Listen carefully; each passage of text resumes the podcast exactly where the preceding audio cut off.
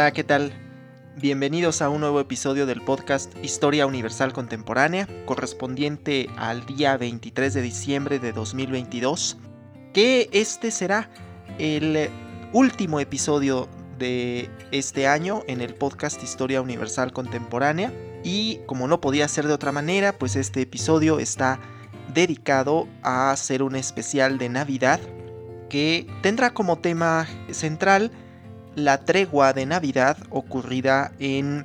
la Primera Guerra Mundial en el año 1914. Debo decir antes de iniciar el, episodio, pues que este será el último episodio del año. El siguiente episodio será hasta el 6 de enero de 2023. Y que además, pues este será el único episodio de la temporada en el que trataremos algún tema relacionado con alguna de las dos guerras mundiales esto en función pues de que habrá una temporada futura dedicada ex profeso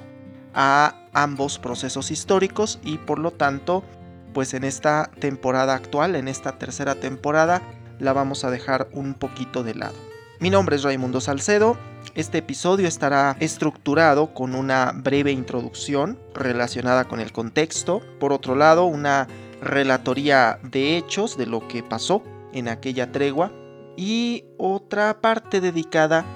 al tema del revisionismo de la tregua, eh, las dudas que pueden surgir respecto a este tema de la tregua de Navidad, para finalizar con una serie de comentarios históricos e historiográficos al final. Sin mayor preámbulo, hablemos de historia y como introducción, a manera de introducción, hemos de decir pues que la tregua de Navidad se da en el contexto de la Primera Guerra Mundial. Y aunque pudiera parecer que todo mundo conoce sobre estos temas, pues eh, nunca está por demás decir lo obvio, que en julio de 1914 se había producido una serie alarmante de acontecimientos que habían provocado el estallido de la Primera Guerra Mundial y que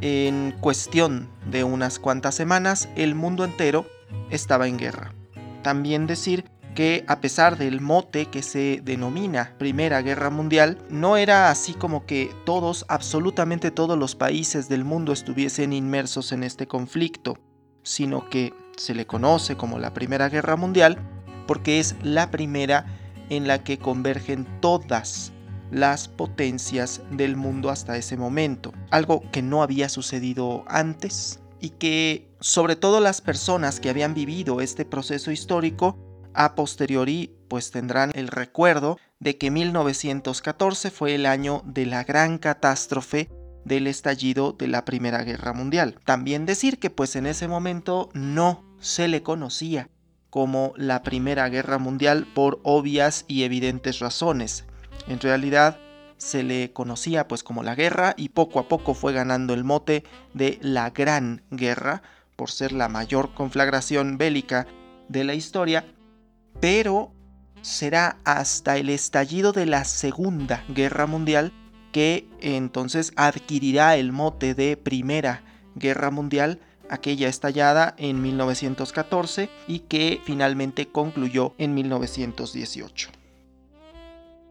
Decir por supuesto que la Primera Guerra Mundial es uno de los grandes procesos históricos del siglo XX, que es el momento que inaugura propiamente el siglo XX historiográficamente, pero también que era una guerra que no se consideraba que fuera a durar demasiado tiempo. De hecho, podemos decir que tanto los países de la Triple Alianza como los de la Triple Entente o Entente Cordiale consideraban que era una guerra fácil de ganar. Entre comillas, podemos decir que esta afirmación no carecía de sustento, pues porque estaban sumamente confiados a que el armamento y la movilización de tropas que tenían iba a ser suficiente para terminar la guerra en cosa de unas semanas, que se convirtieron en meses, y que poco a poco se fueron convirtiendo en años, cuatro largos años. Pues bien, decir que diciembre de 1914 es el primer diciembre de esa guerra, el primer año, eh, la primera Navidad que habrían de pasar los soldados fuera de casa, y es este el momento en el que se da la tregua de Navidad. También decir que uno de los grandes eh, pretextos o intenciones que habían generado la, movilización de soldados británicos había sido la violación de la neutralidad belga por parte de los soldados alemanes. Hay que recordar que cuando estalla la guerra, Alemania es la primera en iniciar las movilizaciones y que eh, viola la neutralidad de Bélgica, ataca eh, por el lado de Bélgica y los Países Bajos, para poder así invadir Francia. Un plan que, bueno, lo sabemos ahora, ellos no lo podían saber, pero lo sabemos ahora. Ese plan no funcionó en la primera, pero funcionó de una manera muy efectiva en la segunda guerra mundial. Y parte de la razón por la que los británicos se habían movilizado era precisamente por esa violación a la neutralidad de Bélgica, que era mal vista no solamente por el gobierno británico, sino también por su propia población. Contextualizados en esto, podemos decir además que la Primera Guerra Mundial es por antonomasia la guerra de trincheras. No es la única, pero sí hay que decirlo, es la mayor en la que se utilizó esta técnica porque literalmente estaban empantanados los dos bandos. Literalmente no habían podido vencer al enemigo y se habían tenido que atrincherar. Y nunca, mejor dicho, atrincherar en pantanos, por eso puedo decir que literalmente estaban empantanados, porque realmente no fue que las trincheras las diseñaran eh, con mucho tiempo, con mucho, mucha experimentación, sino que fue con lo que había en el momento. Y entonces, claro, las primeras movilizaciones en 1914 habían intentado vencer al enemigo de una manera completamente infructuosa y se habían tenido que atrincherar. Los dos bandos se habían tenido que atrincherar. Y es en este contexto de las trincheras que surge uno de los conceptos más interesantes de la Primera Guerra Mundial, que es la llamada Tierra de Nadie. Y es que claro, entre la trinchera del frente de uno de los bandos y la trinchera del otro bando, pues había un espacio de tierra que literalmente no pertenecía a ninguno de los dos bandos y que por esta razón era considerada o conocida como tierra de nadie. Y esto va a ser relevante para lo que vamos a decir en un momento más sobre la tregua de Navidad, porque los combates habían sido excesivamente duros, crudos. La guerra había cambiado por completo a lo que solía ser en el siglo XIX. Las nuevas armas, la, nueva forma de movilizar a los, a los efectivos había sido completamente un cambio, había constituido un cambio muy trascendental para la guerra y hemos de decir, ninguno de los dos bandos estaba preparado para que el otro estuviese preparado de la misma forma que ellos. Eh, eh, subestimaban, ambos bandos subestimaban al otro. Y es en este contexto que se da la tregua de Navidad. Vamos a los hechos de una manera puntual para después asumir lo que será la interpretación de estos hechos. E, en primer lugar, decir que hacia la mañana de la Nochebuena de 1914, entiéndase por la Nochebuena el 24 de diciembre, algunos sectores, no es algo que se diera eh, de manera total, sino fue en algunos sectores de trincheras alemanas, pasan hacia tierra de nadie, caminan sobre tierra de nadie, sin armamento, y hablan con los soldados, sobre todo con los oficiales al mando de la otra trinchera, de la trinchera enemiga, y llegan al acuerdo de parar las hostilidades por 24 horas. Esto es, es una tregua que se da de manera efímera, surge de manera efímera, son soldados, en algunos casos soldados alemanes que acuden a la trinchera británica o francesa, y en otros casos es al revés. El relato que se ha construido en muchas ocasiones habla de villancicos de un lado, villancicos del otro. Esto también se presentó, no es algo que haya, reitero, sucedido de manera generalizada ni que en todos los casos se haya dado de manera igual, pero sí podemos decir que en la mayor parte del frente occidental de la Primera Guerra Mundial, la tarde del 24 de diciembre de 1914, pues eh, no hubo hostilidades, había una tregua pactada, pactada con los oficiales y que era eso, una tregua. Ahora, se sabe también que estas treguas se pudieron extender en algunos casos hasta el día de Año Nuevo, entiéndase por este el primero de enero, en algunos casos unos cuantos días después, pero que era claro que las hostilidades continuarían después de este, de este momento. Sabemos también que hubo intercambio de cigarrillos entre los soldados, que hubo intercambio de botellas. Sabemos también que en todos los casos hubo entierros. De hecho, es justo aquí en donde viene la parte interpretativa, donde podemos decir que la tregua era o tenía como finalidad principal enterrar a los muertos, enterrar a los soldados muertos, recuperar los cadáveres que estuvieran en tierra de nadie y que no necesariamente eran cadáveres que tuvieran ahí apenas uno o dos días, sino podemos decir, hay el dato de un, de un soldado cuyo cadáver se recuperó después de haber fallecido a mediados de octubre. Entonces el cadáver ya tenía ahí cuando menos dos meses eh, en tierra de nadie y al cual se le tenía que dar sepultura. También ciertos casos de cuerpos que se encontraban pues digamos que entre el lodazal que constituía la tierra de nadie e incluso que, que estaban prácticamente congelados por la nieve y que por esa razón se habían conservado en cierta manera. En realidad la gran eh, mayoría de los acuerdos de tregua que había era precisamente para eso, para poder enterrar a los muertos, para poder también tomar cuenta de las bajas en, en ciertos casos de aquellos que estaban en tierra de nadie y también recuperar sus pertenencias para poder enviarlas a casa. Se sabe también que hubo partidos de fútbol, se sabe que eh, se intercambió esto durante el periodo de la tregua de Navidad y que esta tregua no fue algo que durara exactamente de un momento a otro en todos los casos, sino que hubo casos en donde solo fue por el 24 y 25 de diciembre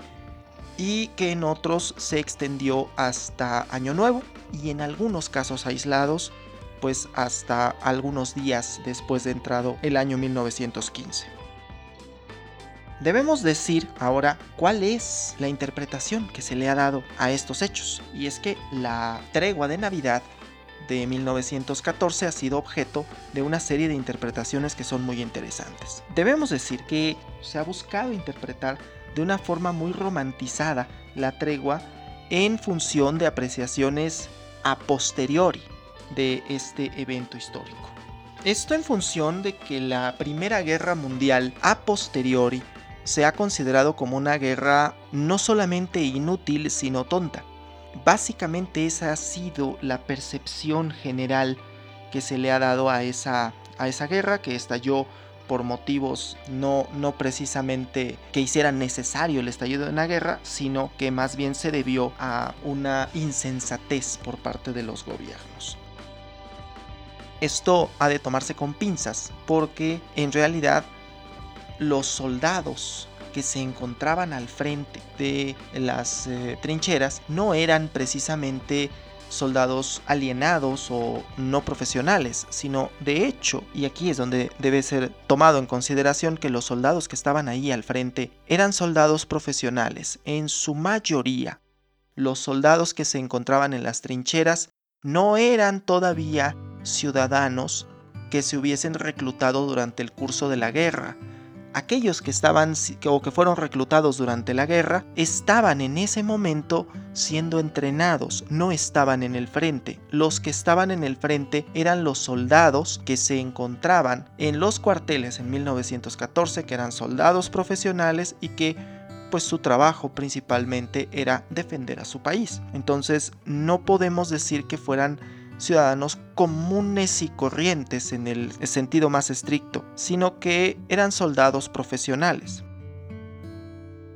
Y que sí tenían una cierta noción de que la guerra tenía un sentido.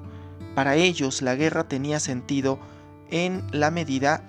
en el caso de los británicos, en la medida que los alemanes habían violado la neutralidad de Bélgica y tenían muy clara la opinión respecto de lo que había pasado en Bélgica. Y en el caso de los soldados alemanes tenían muy claro que quienes habían provocado la guerra habían sido las eh, naciones occidentales.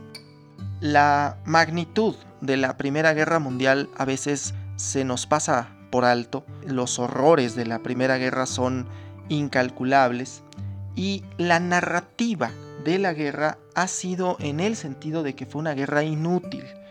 Y esto no deja de tener lógica en función de que, claro, esta guerra no resolvió absolutamente nada, después estalló una segunda guerra todavía más terrible, y entonces pues vamos que se reduce un poco al absurdo y entonces es donde cobra relevancia la tregua de Navidad, porque se nos ha planteado sobre todo en ciertas producciones cinematográficas o en la narrativa que se nos ha manejado en documentales, que la tregua de Navidad fue algo así como un acto de conciencia por parte de los soldados que se encontraban en una de las trincheras o en ambas trincheras y que se sublevaron en contra de sus oficiales al mando para así imponer una tregua y buscar la paz. Esta visión lamentablemente pues no encaja con lo que nos dicen las fuentes. Esto no quiere decir que no haya existido la tregua, sencillamente quiere decir que la connotación que se le pone a la tregua pues no es la que tenía en el momento en que se presentó. La historiadora norteamericana Terry Blom Crocker hizo un estudio muy pormenorizado sobre la base de la correspondencia de los soldados británicos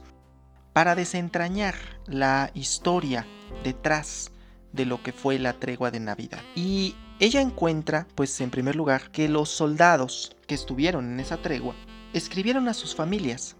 pensando,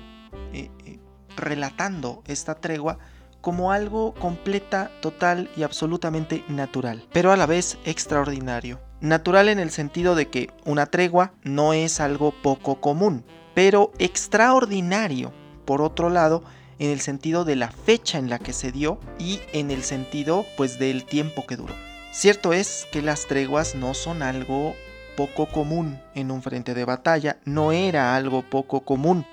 eh, eh, en las guerras del siglo XIX, pero obviamente estas treguas tenían una cierta connotación particular, que era buscando dar un descanso para que pudiesen enterrar a sus muertos,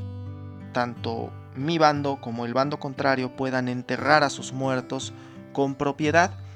Eh, ahora sí que se viene un poco a la mente este momento de la última, el último libro y última película de Harry Potter en la cual eh, Voldemort les dice pues que tienen tiempo para enterrar a sus muertos. Es básicamente eso es una tregua, esa era la concepción que se tenía de una tregua. Pero también hay que decir que los soldados escriben y relatan pues que esto eh, fue sorprendente en función de la fecha en la que se dio. No era algo común que se diera una tregua el día de Navidad y tampoco que hubiese cierta confraternización con el enemigo. En algunas partes del frente esto no sucedió, pero si hay que decirlo, en la gran mayoría de los eh, frentes que, que existían, pues sí se dio. Sí se dio la confraternización si se dieron estos partidos de fútbol, si se dio el intercambio de cigarrillos, de alcohol,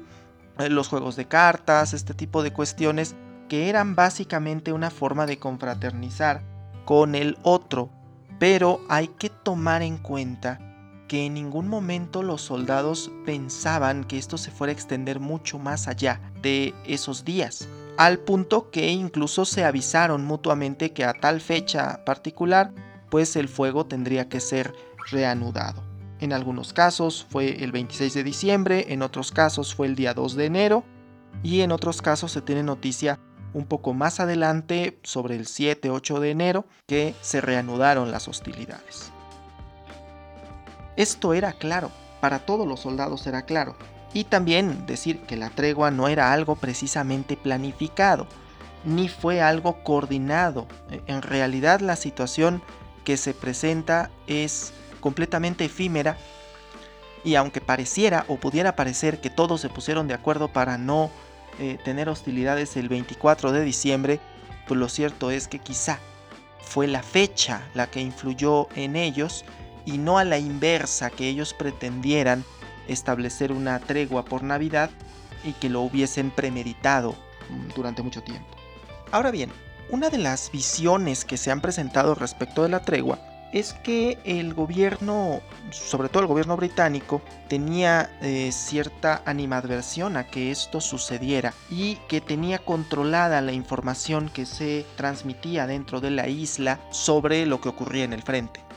Y es que es obvio, en toda guerra siempre hay una, podemos decir que una guerra por debajo, que es la guerra de propaganda, en la cual, claro, el gobierno en cuestión decide ocultar ciertas partes de la información o eliminar ciertas partes de la información para mostrar a su población solamente su propia cara de la guerra. Y lo podemos ver actualmente con el conflicto entre Ucrania y Rusia que bueno se vetaron prácticamente todos los canales de comunicación rusa que existían en este lado del mundo. Y claro en aquel lado del mundo lo mismo ha ocurrido con los canales de comunicación que hay eh, del lado occidental. Eso es claro. Y no podemos negar que seguramente el gobierno británico y todos los gobiernos en particular tenían algún tipo de censura respecto a la información que llegaba. De hecho, sabemos que no había reporteros de guerra hasta bien entrado 1915, por lo tanto los reporteros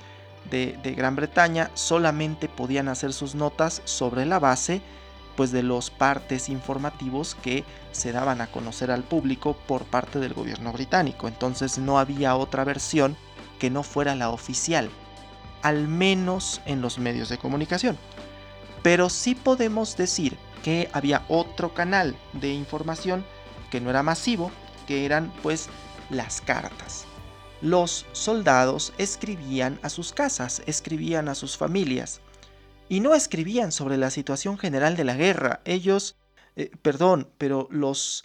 los familiares del soldado no querían saber cómo iba la guerra. Lo que querían saber era si su pariente continuaba con vida y cómo estaba. Entonces, claro que el soldado no les escribía a su familia sobre la situación general de la guerra, sino sobre cómo estaba él, si había comido, si no había comido, eh, las condiciones en cierta manera, pero no hablaba él sobre si van ganando, si van perdiendo, si tomamos aquí, si tomamos allá, eso era algo poco usual. Y bueno, podemos decir que sí hay evidencia clara en toda esta correspondencia sobre la tregua de Navidad y también es claro que la connotación que los soldados le daban no iba mucho más allá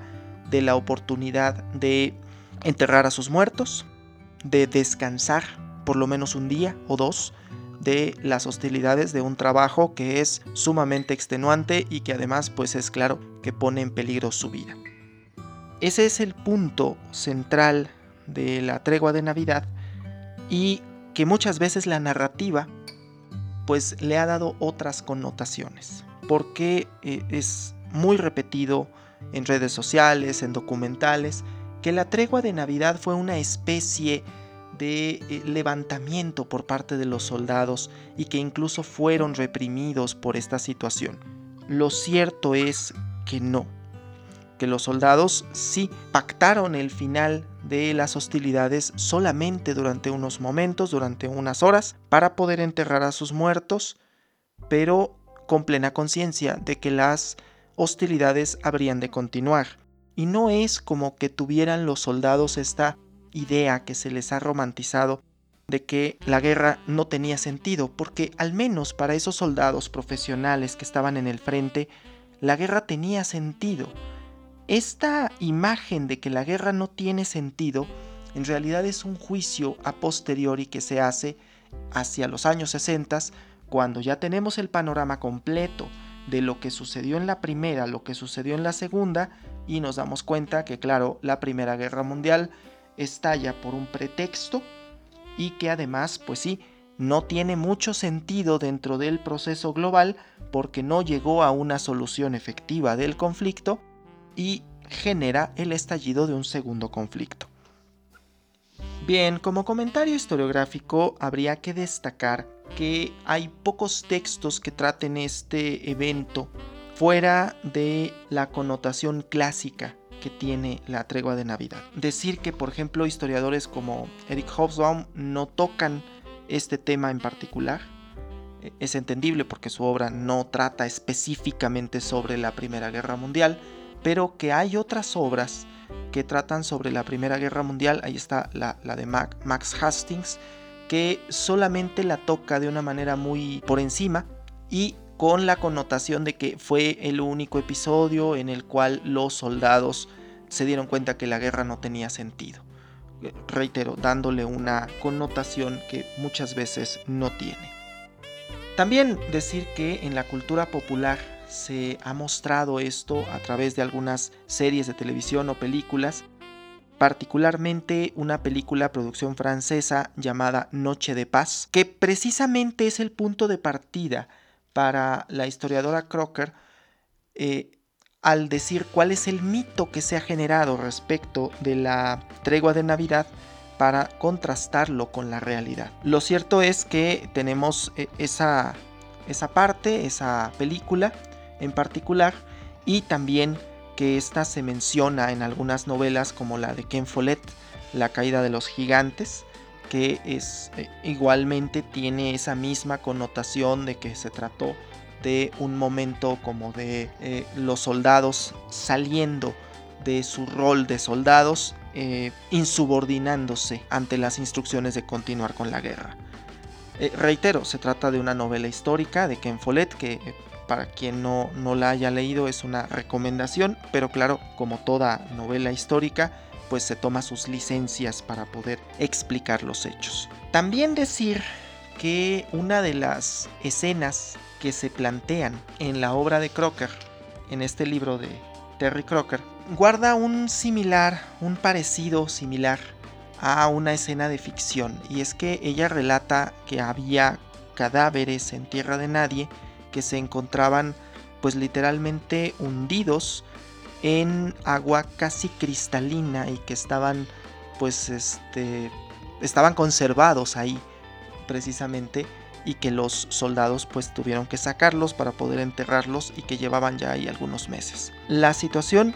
es que esta escena se asemeja mucho a aquella escena de El Señor de los Anillos, las dos torres, en la cual pues hay unos cadáveres en ese pantano que atraviesan eh, Frodo y Sam. Y hay que recordar que eh, el autor del Señor de los Anillos, J.R.R. Tolkien, fue un soldado en la Primera Guerra Mundial, él estuvo en la Primera Guerra Mundial, pero hay que decirlo, hay que hacer esa precisión, que no estuvo durante la tregua de Navidad, ya que él fue reclutado hasta el año de 1916 pero eh, reitero, sí eh, son los horrores de la guerra. Parte de esta obra, El Señor de los Anillos, fue escrita en función de los horrores de la Primera Guerra Mundial y esa parte en particular